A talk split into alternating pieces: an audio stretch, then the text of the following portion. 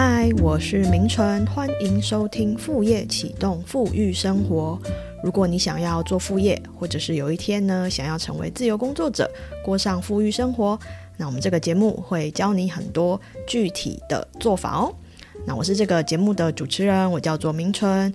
那我自己本身就是一个自由工作者，嗯，然后在帮客户呢接案做行销以及写文案的工作，同时我也是一个讲师。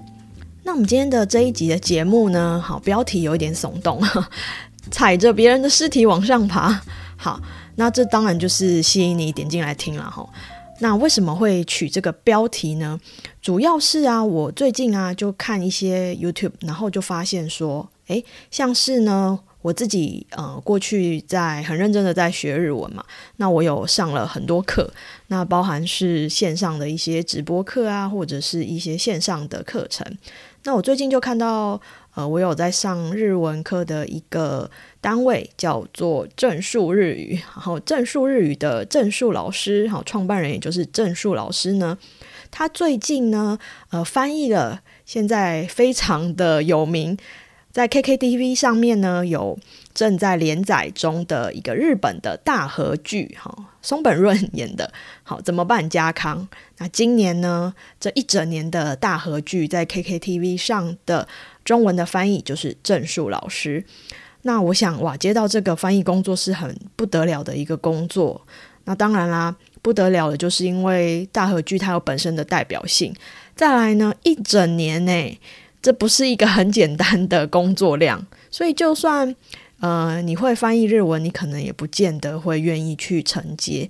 那这次郑树老师接了，然后他自己在呃郑树日语的 YouTube 频道上就有分享一支影片，是他如何成为译者的。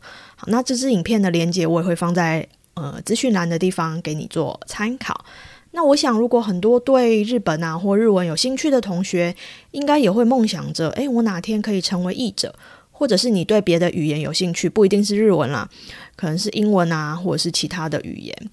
因为译者某种程度上来说，也是一种自由工作者嘛。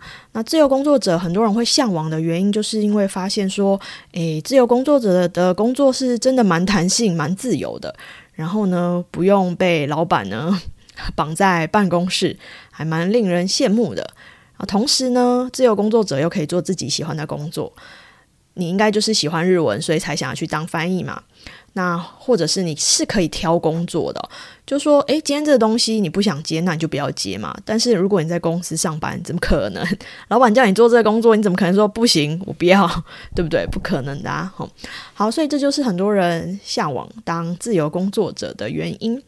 那郑树老师在他的那一集里面分享他怎么当上译者的，好，那我觉得有几个点呢，呃，想要跟大家一起来讨论分享一下。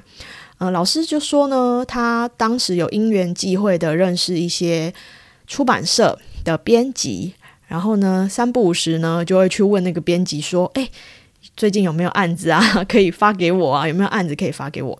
所以说，呃，其实你要当自由工作者。最重要的是你的案子的来源嘛，客户的来源。那我们在我们的节目里面呢，其实也有分享过类似的主题，也就是呃人脉的经营哈。在第二十九集 EP 二十九有经营人脉的方法。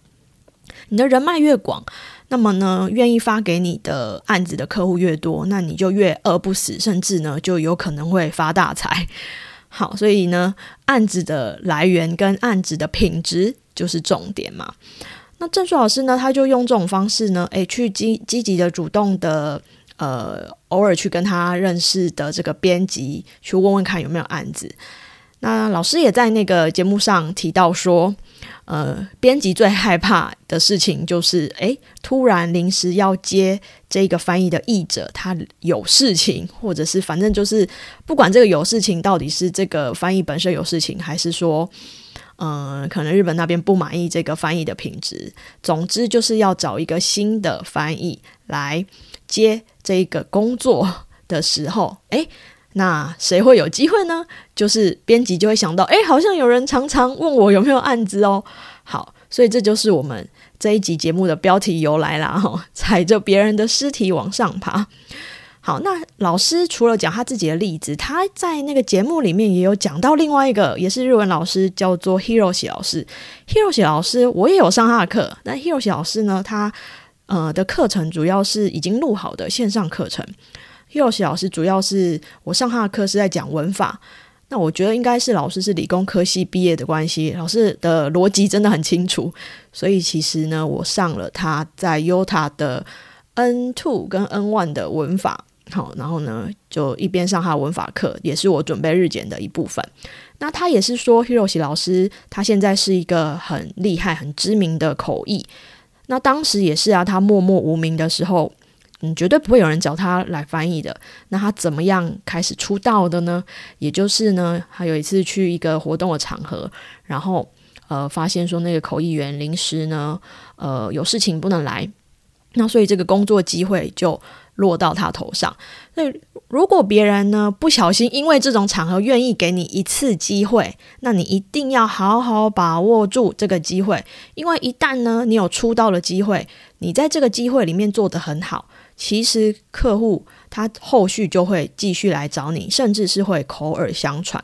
我觉得最困难、最困难的都是那第一个客户，因为在你不知道如何开始，然后也没有名气，根本是一个小白的时候，谁会愿意把这个重责大任交到你手上？除非你家就是身家背景啊，有这个身家背景，但大部分人都没有嘛。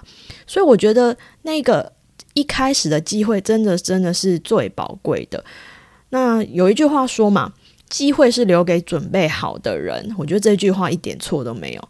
当你平时真的好好的准备，机会来了，勇敢抓住它。我告诉你，只要你做第一次做得好，那你不要是那种太难搞的人的话，后面的机会它就会源源不绝了。所以我在呃珍珠老师身上，还有在 Hiroshi 老师身上都看到这样子的例子。那我自己本身也是啊。呃，很多同学都会问我说：“啊，老师一开始是怎么做自由工作者的？” 我一开始根本就完全没有想要做自由工作者，好不好？好，我没有像你们这么厉害，还想到要做自由工作者。那时候我只是很苦恼，说：“啊，怎么办？从那个学校离开哈，上一份工作在学校当代课老师，那怎么会去当代课老师？也是一个误打误撞，就是呃，在上班族的工作做的不是很顺利，刚好有这个机会呢，去学校当代课老师。”好，代课代课，哎，我觉得代课老师还蛮适合我的，因为还蛮喜欢。后来才发现说自己还蛮喜欢教学的。我当时的教的科目是童军跟家政啊，现在说起来是不是觉得有点搞笑这样子？好，那教书完之后，可是因为我自己啊，我没有呃教师证哈，我没有修过教育学程，所以我那时候考代课老师都是要等到。第三次招募，也就是呢，真的没有人去应征这个代课老师，他放宽标准到只要大学毕业就可以去应征。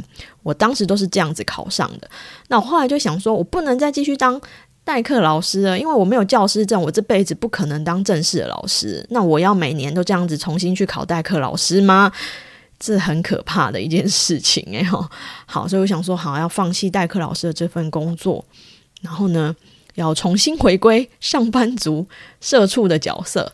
那当时，因为我在当代课老师的时候，其实我本来就蛮喜欢学一些新的东西，所以我自己都很努力的会把我赚的钱呢存下来呢。呃，假日的时候去上一些课。那我那个时候呢，因为我有兴趣的东西就是写作啊，然后包含说现在拍影片、自媒体的这些东西，我就花了蛮多钱去上课的。上课之后当然要实做嘛，所以实做我就开始做我的自媒体，呃，我做了一个我自己的网站，哈，明春说的网站，然后也开了粉丝团。那那个时候学到怎么样直播，我还在我粉丝团上直播，好，就还蛮好笑的，蛮有趣的。然后那个时候还拍了很多 YouTube 的影片，那这些我都没有删掉。如果你有兴趣的话，你都可以去再找来看。那后来呢，我决定从这代课老师呃离开之后。我就想说好了，我要回去找工作，但没想到我们还没开始找工作的时候呢，诶，因为我身边我的连友，就是以前上课认识的同学，他就说，诶，你要不要来帮我们做那个小编啊？我发案子给你这样子。然后以前我在打工的时候认识的前辈，然后他也是就问我说：“哎，我看你你都自己做那粉丝团啊，然后我看你拍影片拍的还不错。”他说：“那你来帮我们公司做一个专案这样子。”我说：“哦，好。”所以呢，我就这样子，就因为我自己做自己的自媒体，然后呢，就有人来找我做案子。好，所以这是不是又再度印证了机会是留给准备好的人？要是不是我下。班之余呢，在那边经营我的粉丝团啊，在那边做直播。你觉得我身边的人会知道我会这些东西吗？好，就是我平常在默默的做准备，也不是默默啦，就有在做准备。所以呢，诶，机会一来，其实我就马上可以去接案。纵使我从来都没有接过案，哈，我还记得印象非常深刻。那时候呢。呃，有一个就是刚提到的那个以前打工认识的前辈，他说：“那你来帮我们公司做一个两个月的专案，让你报价给我。”我说：“啊，报价？”我说：“哦，好好好。”然后呢，我就马上上网 Google 报价，那我第一份报价单是这样子而来的哈。现在想想都还觉得还蛮有趣的。好，所以说呢，呃，我后来啊，在当自由工作者，我也有很深的体悟哦。有些客户的案子是。他原本是发包给别人，然后呢，别人就不知道为什么就开天窗还怎么样，然后或做不下去，我也不知道为什么会做不下去，就很迷了。然后就但客户还是需要这东西，然后这东西就落到我的头上。哈，这种案例也是不少哦。哈，然后我就负责呃，可能重新帮他写过，或者是帮他收尾。所以我觉得，嗯，如果你想要当自由工作者，当然第一个我刚刚讲，机会是留给准备好的人。呃，你一定要去培养你的技能，培养到至少是可以提供商业服务的这种等级。那第二个就是，我觉得更重要的是，你有没有办法做好自我管理的这件事情。所谓的自我管理，就是说，譬如说，你跟客户约好，呃，下个礼拜三要交稿，那你能不能准时交？好，那。这件事情很重要，哈，就是所谓的自律啊，自我管理。我告诉你，你如果把这件事情做好，你不要觉得说这是一件很基本的事情，但是就我的观察，这么基本的事情呢，诶，还是有一些人是做不到的，耶，不然这些案子怎么会最后流到我的手上，或者是呃流到别人的手上？好，所以我之前呢，也曾经受邀去一些大学演讲。嗯，我记得我曾经去台北大学的中文系去演讲，说：“哎，我当这个文字工作者的一些心路历程。”那我就一直跟同学强调说：“其实呢，我觉得呢，你的那个技能呢，呃，是一回事，因为我想大家都读到中文系了，你的文学中文造诣应该不会太差。但更重要的是你的自律跟你的态度，你有没有办法？”嗯，好好的督促自己，在没有老板的情况下呢，嗯，你可以呢准时，然后交出很好的品质的东西。那我觉得我还蛮可以骄傲的说呢，我做自由工作者到现在六七年的时间了，我从来没有迟交过稿件啊，甚至大部分时间都是提早交，因为我会跟客户压的时间，我会我也会给我自己一个缓冲期啦。那我觉得你要一直持续的做到这件事情，其实听起来也不是很难。可是你做到这件事情的话，某种程度上来说，它就是你的一个品质的保证。然后我也觉得，其实啊，我们常在说个人品牌很重要，个人品牌很重要。但我觉得很多人会误会说，个人品牌是我们要积极的宣传自己。我觉得不对。我觉得个人品牌的第一步是你要把你自己的工作给做好。这个才是经营个人品牌的第一步，而不是说你就在梦想说啊，我有一天一定要离开公司啦，我要自己创业。你可能是想要当自由工作者，或呃开一个艺人公司，跟我一样，或者是说你想要有员工的那种创业。但是呢，你现在在你自己的工作岗位上呢，可能常常呢一些基本的事情都做不到，或者是达不到成果。那如果连这么基本的事情都做不到，我觉得不用讲什么累积个人品牌，因为个人品牌是别人对你的观感，呃，网友认不认识你那是另外一回事。但是你要先在你自己的人际网络中建立个人品牌。什么叫你自己的人际网络？也就是说，你的客户、你的呃主管对你是不是有好的评价？那如果你连在你的客户跟主管的心中都没有累积好的评价，我想你要一个陌生的网友相信你，然后建立你自己的个人品牌，应该就会是蛮困难的一件事情。好，好，所以呃，像我在呃去年的十二月，其实也没有很久以前啊，一一一个多月前，我录了一个新的课程哦，叫做是销售力的课程。那我非常希望呢，呃，每一个有听到这个。呃，节目的同学，你都可以到我们资讯栏的地方去看一下这个销售力的课程，因为这销售力的课程我有开放四个单元，好给大家免费的去学习。那我觉得，呃，销售力很重要。然后我在那个课程里面也有讲，销售力很重要，前提就是你要把自己的事情先做好。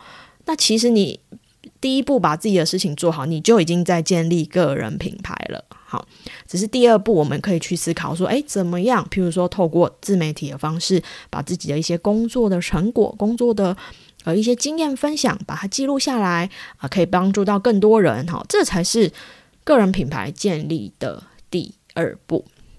好，好，所以我们今天这一集的节目呢，在告诉你，其实呢，你如果真的很想要独立，哈，从公司里面独立的话呢。呃，你光是捡那个别人哈 做不好的机会，其实你就有你就有那个出道的机会，跟你可能就会有很多案子的来源了。好，所以总结一下，我们今天节目在讲的哦，第一个机会是留给准备好的人，随时把自己准备好。第二呢，好。你要去探寻各种机会的可能，好像刚我提到的，呃，你可能要去多结交一些好朋友啊。然后呢，如果你要去认识一些潜在有可能会发案子给你的人啊，然后三不五时去关心他，当然不是强迫推销了哈，三不五时的去关心他。